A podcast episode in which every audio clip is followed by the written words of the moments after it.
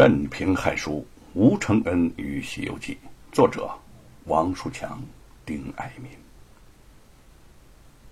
沈坤入藏不久，吴承恩提出让凤毛和兰亭成婚，以为其在天之灵。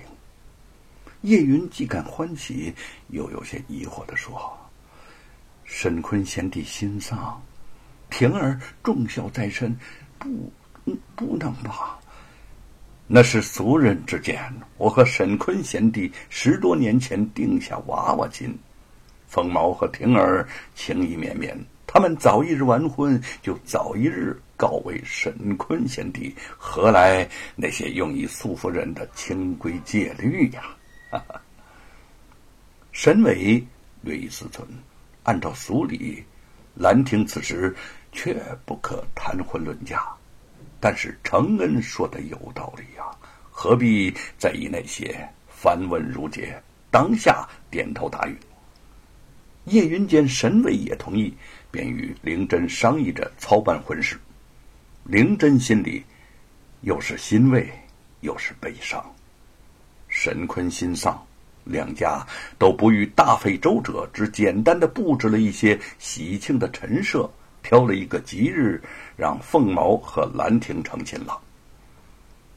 按照规矩，要先拜天地。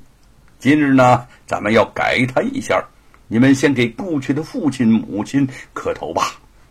神坤贤弟，玉凤啊，今日是凤毛和兰亭拜堂成亲的喜日，你们一定会高兴的。孩子们，给你们磕头啦。成婚之日，吴承恩提到沈坤和玉凤，在场之人都是心中一酸。凤毛和兰亭跪在地上，恭恭敬敬磕了一个头，然后又给吴承恩四人磕了一个头，最后方才夫妻对拜。吴承恩将仙人拉起，从怀里掏出两个做工精致的小泥猴，送给了他们，说：“凤毛，婷儿啊。”父亲一生清贫，送不成你们大礼，为父特意为你们做了这两个小泥猴，算作贺礼吧。灵真含泪带笑的将女儿牵到了身边，说：“婷儿，你和凤毛哥哥拜堂成亲，娘心里放下了一宗大事儿。娘对你说过，娘不能留在你身边了。”娘，这就要回外公家赡养外公。从此以后，你也要勤俭持家，对公婆要孝顺，对相公要照顾。不要忘了，你是沈坤的女儿，一言一行不能污损了你父亲的名声。女儿记住您的话了，一定做一个好儿媳、好妻子，不辱沈家的门风。兰亭明亮双目中泪光闪动，灵真轻轻的把女儿抱进了怀里。吴家的猴园里，猴群仍在嬉戏欢笑，美猴王却有些懒懒的坐在吴承恩的怀里，享受着他给自己抓痒的乐趣。他也有些老了。美猴王啊，你老了。吴承恩低下头，看着掉在手中的一丝白发，轻轻一笑：“哦，我也老了，老喽。白驹过隙，就这么一生过去了。美猴王是老了，咱们都老了，我陪你一起老。”叶云走过来，凄凉而温柔的从他手中将白发拿过。“你在想什么呢？”我又想起了花果山，想起了水帘洞啊！看着园中的猴子，吴承恩的眼中焕发出久违的神采。经历了大半生的坎坷磨练，我更加看透世间的许多事情。《西游记》真假美猴王的章节我已经补充完了，仍有许多的缺憾呐，一时却难以修正。也许是我心绪烦乱所致吧。不管怎么说，我都应该把《西游记》写好。只有这样，才能告慰玉凤和沈坤的在天之灵。他们都期待着奇书问世呢。我，我想带着美猴王再去一趟云台山。他的话中既有深思，也有自责，让叶云吃了一惊。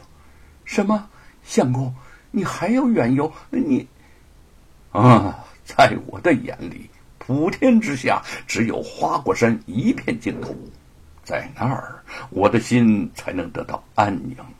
这可能是我今生今世最后一次游历。《西游记》也该成书了。他看着叶云担心难过的眼神，双手捧起他的脸，温存而感动的望着他。虽已夫妻多年，对这样温柔的凝视，叶云依旧感到有些害羞。他抱起了美猴王，说：“美猴王，你可要照顾好相公啊！一路上你们相依相伴，不要让我担心啊！”美猴王声音清脆的啼叫着，吴承恩望着他，精神突然振奋起来。你看，连美猴王都这样雄赳赳，我这个猴王更不能甘于落后了。哈哈！吴承恩一路慢慢醒来，回忆当初和玉凤同游的景象，感觉恍如隔世，又如近在昨日，心中唏嘘不已。经过一座县城的时候，忽然听见路边一大群人忽然叫好，倒将那凄凉之感冲淡不少。他抱着美猴王挤进去一看，原来是一个说书人正演说孙悟空大战牛魔王的故事。那牛魔王出了书房，上大厅去了披挂，拿了一条混铁棍，出门大叫道：“是什么人在我这里无礼呀？啊！”那孙悟空定睛瞧看，见这个牛魔王和五百年前大不相同啊！只见他头上戴着一顶水磨银亮熟铁盔，身上冠一副融穿锦绣黄金甲，足下踏一双卷尖粉底鹿皮靴，腰间系一条蚕丝三股石满带，一双眼光如明镜，两道眉艳似红泥，口若血盆，持拍铜盘。吼声震响山神怕，行动威风恶鬼慌啊！那个说书人说的声情并茂，精彩纷呈，将听众引得兴致是越发高涨，叫声连连不断。吴承恩边听边微笑，这人讲的这段书词，正是出自他笔下的《西游记》。见听众欢呼鼓掌，甚受欢迎，心下颇感欣慰。